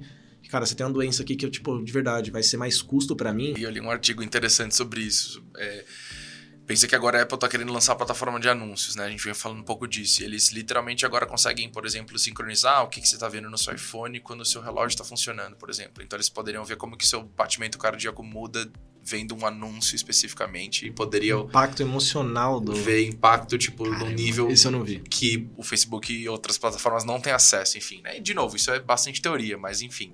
Se você começa a fazer um pouco dessas conexões, né? Acho que daí a gente volta pro começo da conversa, um pouco do talvez os porquês ou dos benefícios e malefícios de certas coisas e de eh, delegar certas coisas ou, ou a responsabilidade né, de reter suas informações, às vezes algumas coisas por um pouco menos de conveniência, né? Mas você pensar um pouco mais nessas coisas, né? Enfim, do que a gente conversou também até aqui. É, e aí entra o grande trabalho nosso como educador, né? Eu não nem falo como influenciador, né? Eu não gosto muito dessa palavra. Também é outra que virou buzzword, É. né, na minha opinião. Cara, eu, eu vou muito no caminho de educador, né? Então, cara, meu trabalho com educação é mostrar exatamente esse caminho. É um caminho onde você assuma suas responsabilidades, né? E que você tenha a tecnologia necessária para que você consiga fazer qualquer coisa. E hoje a gente começa a criar tecnologia necessária para fazer qualquer coisa, né? Como eu falei, a gente começou com cripto, começou com Bitcoin. Hoje a gente tem uma porrada de coisa, né? Cada vez mais a gente vai ter mais soluções né, amigáveis e tranquilas para você fazer esse onboard dessas pessoas e deixar essas pessoas puramente nativas, né? Hoje a gente tem ali por volta de 1 a 2% da população mundial navegando por esse universo. Então tem muito trabalho pela frente. Muito, Muito. trabalho pela frente. E aí é muito trabalho, né, que a gente ainda tem pontos ideológicos. Tem muito trabalho de você explicar o básico para a pessoa, ela entender isso. Até a pessoa ter um gatilho de tipo, cara, de verdade, não, não consigo, não posso confiar no Estado, porque ele sempre vai estar contra você. A pessoa não tem esse gatilho assim do dia para noite para começar a ter o dinheiro dela em outro local. Né? Para ela é cômodo, é fácil e tem alguém cuidando disso. Né? Então acho que o grande ponto nosso é continuar essa massificação de informação Perfeito. né? E dar esse grande ambiente onde as pessoas consigam ter debates saudáveis, né? E consigam entender tudo que está sendo construído, que é muito benéfico. Do mesmo jeito que a internet foi lá atrás, esse é só um próximo passo de evolução da internet, onde agora ela vai te dar mais liberdade em to- todo esse lugar que antes você não era livre. E, aí- é isso, isso é bom ficar claro, você não é livre hoje, né? Você pode achar, ah, sou livre sim para postar o que eu quero. Calma, você não é livre, né? E Tem essa frase é muito boa, me lembra muito de outra, né? Então você falou grandes liberdades, né? E aí eu lembro muito da com grandes poderes vem grandes responsabilidades. E acho que para a conversa de hoje aqui, né, com grandes liberdades vem grandes responsabilidades, né? Se fosse o tio Ben falando aí pra galera de Web3, acho que seria isso. Exatamente. Cara, muito bom, incrível papo. Acho que para caminhar aqui pro final, algumas perguntas rápidas que legais que eu queria te fazer, né? Primeiro de todas, qual que é o seu jogo ou seu game favorito? Pode ser recente ou da sua vida inteira. Cara, da minha vida inteira. Eu joguei. Eu já falei o WoW aqui, foi um. Ele foi marco na minha vida que eu joguei quase 10 anos. Eu joguei. eu joguei o beta, anos. Lan House, beta, Lan House. Mas eu Uma parei. década de é, WoW, não é eu pra parei um. ali no. Acho que foi no Cataclismo, né? Eu joguei o Burning Crusade, Cara, eu joguei King. dois aninhos, quem sou eu na fila do pão? Eu, e eu gosto da história, da lore, né? É então, muito fantástico, é, a Blizzard consegue fazer coisas incríveis, eu sou fanzaço deles ali, como um, um trabalho de. Desde, desde antes, né? Desde o próprio Warcraft. Warcraft também é um, um jogo incrível. Quem viveu a época de Lan Também House. joguei muito Jogando Dotinha é, era bem legal, né? Mas jogo assim, é, recentemente eu tenho jogado nada, porque não tem tempo, né? Mas jogos que eu gosto, jogos que eu gosto e tipo é, veio, veio fazendo um grande impacto aí tipo na minha vida como jogador. é, os últimos foram no Play 4, então eu gostei muito de jogar Uncharted, joguei muito é, o Homem-Aranha, é, gostei de jogar muito The Last of Us, né? Um e o dois. Foi meu jogo favorito por anos. Cara, Last of Us também. É incrível, eu Tá tô assistindo vendo a série seriado, agora, aliás? É, isso que eu ia exatamente. Tô assistindo e, cara, que incrível o trabalho também que a HBO tá fazendo, né? É, os últimos que eu... Tem uns que eu nunca paro de jogar, sempre vou e volto com os amigos ali de vez em quando, né? LOLzinho sempre joga com os amigos, CS sempre joga... Exatamente. LOLzinho e CS eu acho que nunca vai morrer, né? Perfeito. É, já é de muito tempo, LOLzinho eu também peguei no beta, Legal. né? Joguei no beta NA, É, joguei depois Brasil, né? E CS eu jogo desde 1.5. Então, tipo, sempre tem Caraca, amiguinhos sim. ali. Eu sou. Jogo, eu sempre foi uma coisa. Foi sempre Perfeito. meu hobby, meu hobby favorito. Eu sempre gostei. Né, Agora que eu tô um pouco mais focado em job, mas eu sempre Perfeito. volto um Sempre pouco. tem espaço. É, exatamente. E agora tem que trazer os filhões pra esse, Sim, sim, é. Eu pra esse tô, mundo, né? É, eu tô, tô jogando com ele, ah, de vez em quando a gente senta pra jogar. É, a gente tá jogando muito Fall Guys, né? Muito bom. Que é divertidão, É ele legal, gosta, sim. né? É, apresentei pra ele já Mario Kart, já o Crash Team Racing, que é também o de, Sim, o de sim, corrida sim, do. Crash. Também Então, tinha pra PlayStation 1, eu acho. tinha, tinha pra atrás. PlayStation eu 1, joguei fizeram também. remaster agora É, e pra- lançaram pro pra- 4 e pro pro novo, 5, né? Então são alguns joguinhos Legal. aí que a gente acaba brincando. Perfeito. Livro. Se tivesse que falar, acho que talvez o seu livro que mais te marcou, o seu livro favorito, ou pode ser também um livro que você leu recentemente, que você achou muito interessante, ou se você tivesse que recomendar um livro aí também pra galera que tá escutando o podcast no geral. Vou falar de cripto, porque esse é um muito importante, já que a gente falou tanto de educação Uhum. e sobre descentralização, esse ponto. Padrão Bitcoin. Cara, esse livro é uma Famoso. bíblia pra quem quer, tipo, entender um pouco mais sobre o mercado, entender ideologias, entender alguns pontos do porquê que isso é um grande marco pro mundo, né? Como a gente vive, é um livro incrível, padrão Bitcoin, né? E dois que mudaram bastante minha vida como um todo é o Essencialismo. Esse Muito bom. livro é bom. virada de chave, tipo, eu vejo claramente no momento que eu comecei, que eu terminei e fechei aquele livro e, tipo, fez assim um tic na minha cabeça e, tipo, tudo se desenhou diferente a partir desse Muito livro. bom. É, esse livro realmente indicação. mudança de vida, né? E Hábitos Atômicos. Eu acho que a junção desses dois livros é, tipo, cara, qualquer pessoa deveria ter aplicar a junção desses dois livros, que é basicamente, resumo, né, mas leiam. É basicamente você saber o que focar, né? E o que não focar, principalmente. Exatamente. E o outro é basicamente você saber criar hábitos dentro desses focos. Pra você, que você só vai conseguir ter resultado se você for consistente criando hábitos. Né? Então, basicamente, juntando essas duas coisas, você tem a receita certa pra você conquistar qualquer coisa. E é desse jeito que eu venho trabalhando desde então. Tipo, cara, foco e consistência. Foco e consistência em qualquer coisa que eu faço. Maravilhoso. Ótimas indicações de livro, aliás. Só, só mandou bomba, vale muito a pena. Mas leiam o padrão Bitcoin. Cara, é Perfeito, incrivelmente sim. foda. É um pouco mais denso que os outros dois, É. mas vale bastante a pena. Bom, pra fechar então, onde é que a galera pode seguir seu trabalho, da Coin Times ou da Modal, ou enfim, dos seus projetos aí nas redes sociais? Boa, vamos lá. Meu, você pode me encontrar nas redes sociais, isaac.nonato, em qualquer lugar. né? Então, fakes. Cuidado com os fakes. Fakes é Eles- todo dia um. me mandando mensagem. Cara, todo dia ele tá tentando te roubar. Eu não vou pedir seu dinheiro em nenhum lugar. Perfeito. Fica tranquilo, tá bom? É, Isaac Norato, Twitter, Instagram e TikTok são as redes sociais que eu sou mais ativo. Né? No. CoinTimes, cointimes.com.br e também todas as redes sociais do CoinTimes. E da Alma, Discord. Redes sociais também, Alma DAO e Discord, mas o Discord é o lugar de ouro da Alma. Então Perfeito. vai pro Discord. Bom, chegamos ao final desse maravilhoso episódio aqui, pessoal. Muito obrigado quem acompanhou e escutou até o final. É, para quem quiser também acessar a nossa plataforma e, e- e se aprofundar nesses temas, a gente inclusive já lançou um curso com o Isaac de professor na plataforma da Galaxy. Você encontra lá no app app.galaxy.gg. É um curso completamente gratuito. Você tem que criar sua conta para aprofundar um pouquinho nesses assuntos de Web3 que a gente conversou aqui por cima. E é isso. Para seguir a gente também nosso trabalho nas redes sociais, estamos aí em todas as redes sociais, Galaxy Underline GG. Muito obrigado e até a próxima. Até a próxima, gente. Obrigadão.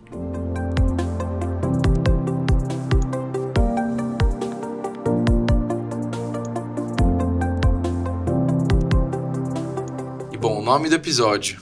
Falamos de educação, falamos de games, falamos de DAOs, falamos de Web3, falando de Web3, Bitcoin. custódia, metaverso, carreira, futuro. Tivesse que contar pra alguém, resumir e falar: assiste esse episódio que a gente falou disso. Ou é interessante porque chama atenção por causa disso. A gente falou muito sobre liberdade e responsabilidade. Falou bastante. Eu não sei porque me vem na cabeça. Você falou de condomínio, eu só tô com a grande família na cabeça. Ou poderia ser com, com grandes é, liberdades vem grandes É, responsabilidades. foi a frase que você falou. O condomínio da Web3. A grande família. Mas, mas eu, eu gosto muito dessa questão da liberdade, porque todo, praticamente todos os assuntos giraram em torno dessa coisa da liberdade. Sim, né? sim. Acho que liberdade e Então, E responsabilidade. responsabilidade. Que né? até Acho no final, que a gente mais aí, falou. no final, quando a gente tava juntando Sim. todo o pensamento, a gente voltou pra É começar legal. a conversa, a gente Ah. foi fal- falando sobre isso. Acho que seria, tipo, alguma coisa muito mais voltada pra liberdade e responsabilidade na Web3. alguma Porque passa É. por todos os pontos que a gente falou. De, É, tipo, enfim, os conceitos, como a coisa surgiu, por que surgiu, como traficar bem nesse, nesse mundo, volta para ponto de educação, Uhum. Eu- informação. Eu colocaria alguma coisa tipo liberdade e responsabilidade, é, os pilares pra. pra... Não, mas tem que ser um Web3, nome chamativo, pô. Isso aí Isso, não chama chamativo. ninguém. Tem que fazer uma brincadeira, tem que fazer, entendeu? Se você me mandar isso aí, eu vou falar, ah, tá, legal. Talvez eu escute. Eu vou falar assim, caramba, isso deve ser foda. Liberdade, responsabilidade. Rentabilidade. Idade agora. Idade, idade. Idade. Hum, tô tentando pensar aqui. Eu acho que a gente fala de games, a gente fala de mundo geek. Por isso que eu usaria a frase do Homem-Aranha. Acho que pode ser, a frase do Homem-Aranha eu acho que fica legal. Com... É, tipo, quem conhece vai reconhecer E ainda faz, diferente. ainda faz a nossa, faz a nossa thumbnail vestido de Homem-Aranha. Exato! Coloca só o nosso pescoço. Coloca o Isaac assim, ó. Com a mãozinha assim, saindo do teia, assim, Coloca eu de. Miles Morales e você de Peter Parker. a gente tem os. Assim, ó. Nossa, temos a thumb. Então tá tudo. Perfeito. Perfeito. Sensacional. Fechou.